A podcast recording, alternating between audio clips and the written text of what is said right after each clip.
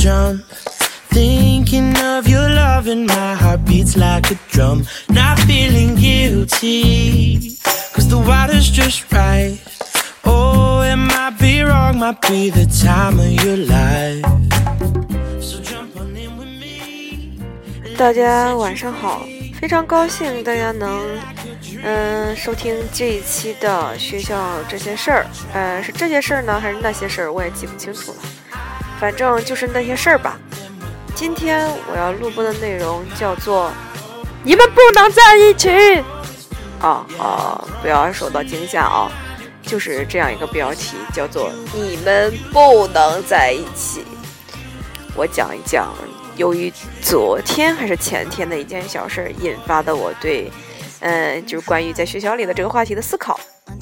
一说这个题目，大家肯定就想到了在自己高中时候经常会听到的几句话：你们不能在一起，早恋是不对的，早恋影响学习，如果早恋怎么办？情绪之间会呢，反正总是这些来自老师和学，呃家家长的一些这方面的一些干预。但是呢，呃，你们也知道，我工作的这个学校呢是艺术生比较多的一所学校，艺术青年嘛，总是对爱情有着最美好的向往。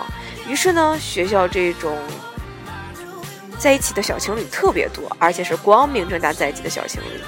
只要不干预学习，老师怎么来说呢？毕竟现在是个开明的时代了，你主要不违法犯罪，老师对于这种行为还是见怪不怪，睁一只眼闭一只眼了。然后前天呢，我遇见一个事情，就是我教两个班，二楼一个班，三楼一个班。然后那一天是，嗯，要去三楼那个班，嗯，交代一些事情。啊，这里面先说明一下，我当班主任是在二楼那个班，是他，我是他们的班主任。等于三楼这个班我不是当班主任，只是他们的任课老师。然后呢，我去三楼通知事情的时候，下课嘛，学生们都比较放松。想着说下课应该没有老师来找自己。当时我从前门进到那个楼上的那个班，然后呢就看见一个个子高高的男生和一个个子嗯不算很高的女生，目测一下应该有最萌身高差的感觉。这里面那个男生和这个女孩都是站在前门靠讲台的位置，都是背对着我。女生呢？靠在那个前门一进去，不是有一堵墙嘛？然后就靠在墙边。男生和女生直着，呃，不能说执手相看泪眼，应该说是两个手拉手。然后男生把手伸在后面，女生把手伸过去，就那样非常唯美的一幅画面。当时我一看，咦，这两个学生有点眼熟，结果发现就是这个班的两个学生，而且。其中那个男生个子高高的男生，他还站在讲台上，女生站在讲台下。我才发现，那个子高高的男生是前一段时间跟我抢夺手机的那个男生。这里面就要插播一下这个小故事，就是，呃，我在学校遇见过很让我崩溃的一些事情，但这件事情是让我最无语的一件事情，就是学生嘛，你作为一个学生，你上课玩手机被老师发现了，你把手机交上来就好了，有什么事我们课下慢慢谈，对吧？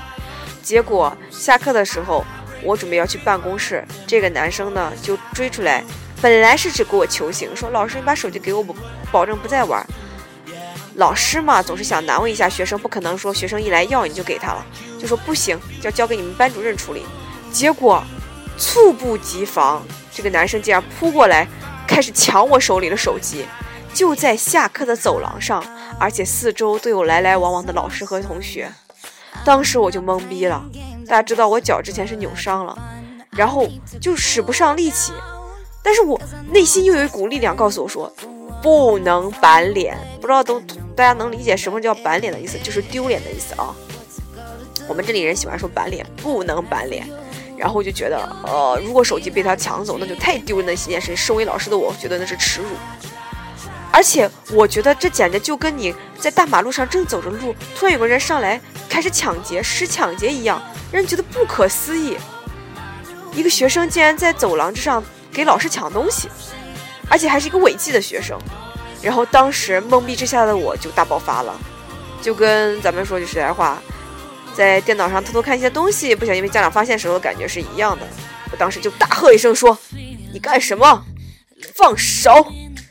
然后全部的人，四周所有的人都被我这一声怒喝给惊呆了，侧目以视。就连在办公室正在聊天的老师都出来了，赶快问：“怎么回事？怎么回事？”然后我甩开那个男生的手，拿着手机。本来其实我不想难为他，我觉得这其实没什么大问题。然后呢，下课了教育一番，把手机还给他就可以了。结果他这样的举动让我特别的厌烦，然后就决定下定决心，一定要让那班主任处理他。然后当时他班主任还不在办公室，我就交代给了他旁边跟他班主任邻桌的一个老师。那个老师也很生气的询问那个学生说：“作为一个学生。”首先，是不是应该尊敬老师？你这样的行为，让老师处于什么样的地位？而且，万一把老师拽伤了怎么办？那时候我才看到我手腕已经被他勒出了红印子，然后我就很生气，不吭气儿。然后那学生不停的在旁边说对不起，对不起。哎呀，算算，这件事就过去了，我也不说了。反正最后那学生给我道歉，我也原谅他了。我也不知道他老师具体怎么处理他，但如果说是按我们学校的规定，他那时候不应该出现在班里。然后呢，那个女孩也没发现我已经进班了，然后还跟那个男生紧紧的握在一起，男生也没回头，女生也没回头。这时候我那个恶作剧的心思又来了，哎，我就是这样一个很怎么来说呢，稍不正经的老师。当时我抓着男生的手腕和女生的手腕，大喝一声说：“你们不能在一起！”然后哗，把他们两个人分开了。当时。男生没有扭头，但是我看到那个女生的脸，哗一下，完全红了起来，超级有画面感。然后低着头，默默地从家门走了出去。男生一脸懵逼的状态，站在讲台上，扭头看着我，不知道发生了什么事情。然后我很淡然的把我要通知的事情给学生交代了一下，就很开心的下楼了。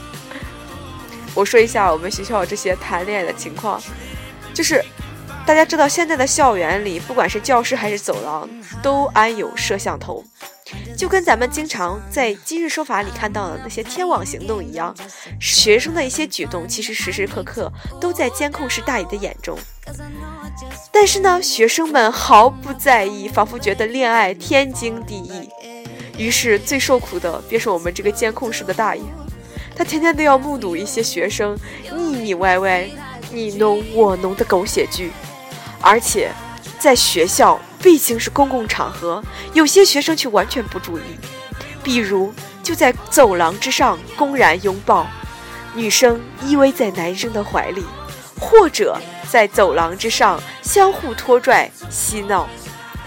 虽然我认为早恋并不能影响学习，但是在公共场合过分的表达爱意的话，是其实是有碍观瞻的。你要为那些还有很多，应该说为数众多的单身狗同学思考一下，应该叫我说的稍微注意一点嘛。嗯，就是有时候呢，我有晚上喜欢出去游泳的那个爱好嘛，或者说有时候晚上出去逛街。有一次我骑着自行车去逛街买东西，回去的时候挺晚了，应该都八九点了。有一个男生突然在后面叫我说：“老师。”我一扭脸，哎，这张脸非常的眼熟，仿佛是在我们班门口的走廊似曾相识。一看那张脸就知道不是我们班学生，也不是我教过的学生。但是我之所以很熟悉他，证明他经常在我们班附近出现，那只有一种可能，他经常来我们班找他对象。我知道他跟我们班有一个人在谈恋爱。但我不知道是谁。然后我说：“你是哪个班的？”他说：“老师，我是哪哪哪个班的。”我说：“我怎么觉着你这么眼熟呢？”啊，他说：“老师，呃，我经常去你班找个同学。”哎呀，我说：“不是找个同学吧，是找你对象吧？”他呵呵笑了笑，可不好意思了。我说：“你这么晚你不回家？”嗯，我刚送过我对象，哟，我说是不是送他去车站呀？他说老师你怎么知道？然后我说是不是送他坐五路公交车？他说老师你这都猜到了？我说你送了那个车单，我就知道他要坐哪儿的车。他家是在是不是在那个地方？哦，这个地方我猜错了。我他他送的那个我们班那个女生是在相反方向坐着，就是说坐到相反方向那个地方，坐到新区了。我猜到是在另外一个区了。然后他说：“老师你好聪明啊！”我说：“那必须，老师的推理能力会很强的。”然后我又问他：“你家在哪儿呀？”他说：“我家在哪哪哪。”哎，我一听正好跟我顺路。我说：“那走吧，咱们一起走走。”然后我骑自行车，但是人家骑电动车，是吧？我就说：“你要是着急的话，你可以先骑车走，不用等老师我。”他说：“不要紧，老师，我跟你一起回去吧，顺便我们聊聊天。”然后我就好奇心，你知道吗？就特别强烈好奇心，因为我感觉我得掏出点什么东西啊。然后我就问他：“那你跟我们班哪个女生在谈恋爱呀？”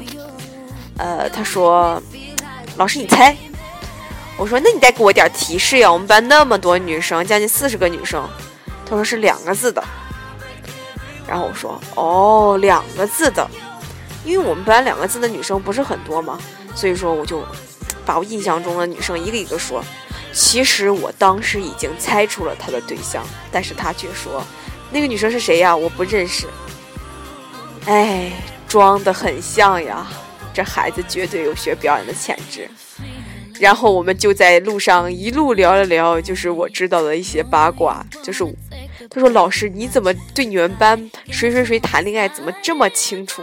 我说：“那必须，知己知彼，方可百战百胜。”跟你说，他们谈恋爱，我抓他们小辫子，等到他们。犯错误的时候，我就拿这个事情来说事儿。跟你说，让他们保证乖乖听话，否则我就去告他们家长去拆散他们。然后那个学生说：“老师你好坏呀！”哎，我说没办法，你们这些小孩子现在这么不好管理，如果还因为就是谈恋爱早恋影响了学习，我又跟你们父母没办法交代呀。所以说。只要我看着不影响学习，如果还能互相帮助、互相进步，那我就为你们保守秘密，然后让你们高中的时候有一段美好的回忆，这也不是一件美事吗？然后那个男生说：“老师你好开明啊！”我说：“其实咱们学校的老师都是这样想的，但是我觉得你们这个年龄呢，嗯，毕竟呢还不是说很成熟，没有太多判断是非的能力，因此呢，对于家长和老师的一些建议。”有时候也要听一听，不要太任性妄为了。然后那个男生就很认真的点点头，他说：“老师，我知道了。”嗯，我说以后，嗯，你去见我们班那个谁谁谁，到时候的话，我们还有机会可以再见。最后的话，我们就在路口分别了。怎么来说呢？其实还是那句老话，我们学校的学生呢。其实不是光是我们学校的学生，就是孩子，他就是孩子，他其实很善良。在没有接触社会之前，许多可能学习不太好的学生，但是他的内心其实都是非常善良的。当你遇到困难需要去解决的时候，如果你向他们提出说，嗯，求援，就是说你能帮忙吗？他们都是非常乐意的，而且也非常积极的帮你解决问题。这一点其实，在很多时候都让我非常感动。只是我非常讨厌某一些男生女生，他在学校这样一个学习的环境不懂得把握分寸。比如说，在班里面，虽然说是下课的时候，但是女生就坐在男生的腿上，或者说就跟男生做一些让其他同学无法看在眼里的行为。而且有些在走廊里搂搂抱抱、成何体统，都让我忍不住大喝一声：“你们不能在一起！”总而言之呢，就算是老师说、家长说该在一起的，也不会分开；不该在一起的，他还是会在一起。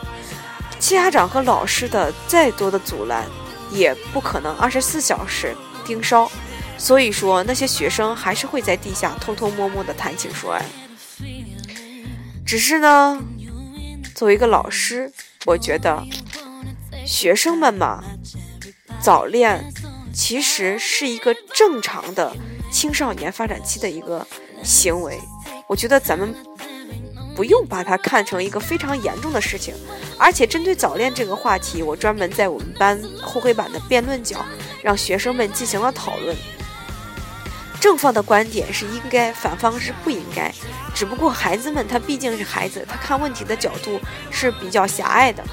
比如像正方为什么说应该？他们都认为早恋非常单纯美好，没有任何附加条件，不会像成人社会一样谈恋爱。咱们说谈婚论嫁嘛，都是有很多附加条件的。认为不应该的那一方呢，他们大多是从早恋影响学习。因为我单身，或者说因为我学习不好，所以说更不应该早恋，都是从学习这方面谈的。当时我让那个同学们看了一期马东主持的《奇葩说》，就是里面有很多很新颖的观点，希望学生们接受。就是我觉得有时候我们在教育的过程中，不能只是一味的灌输知识。我觉得更应该教孩子们如何进行思考，让他们明白人生在每一个节点，怎么来说呢？就是更好的控制自己的情绪，控制自己的行为，控制力的增长和忍耐力的增长，才是一个孩子走向成熟必须要获得的东西。知识可以通过学习而获得，但是成长。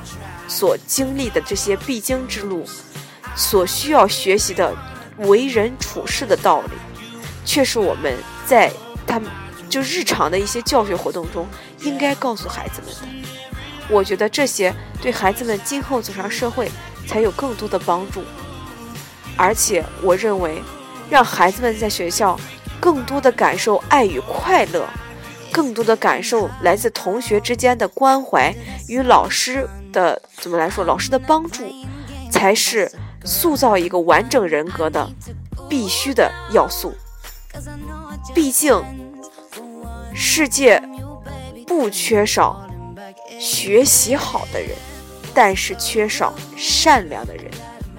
保证一个孩子能够在爱与关怀中善良健康的成长，才是家长和老师应该做的。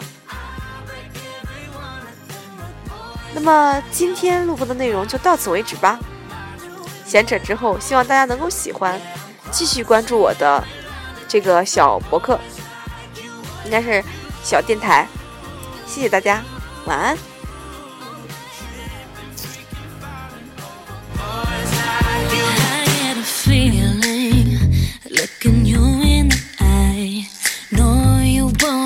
goodbye to my cherry pie. Get so excited.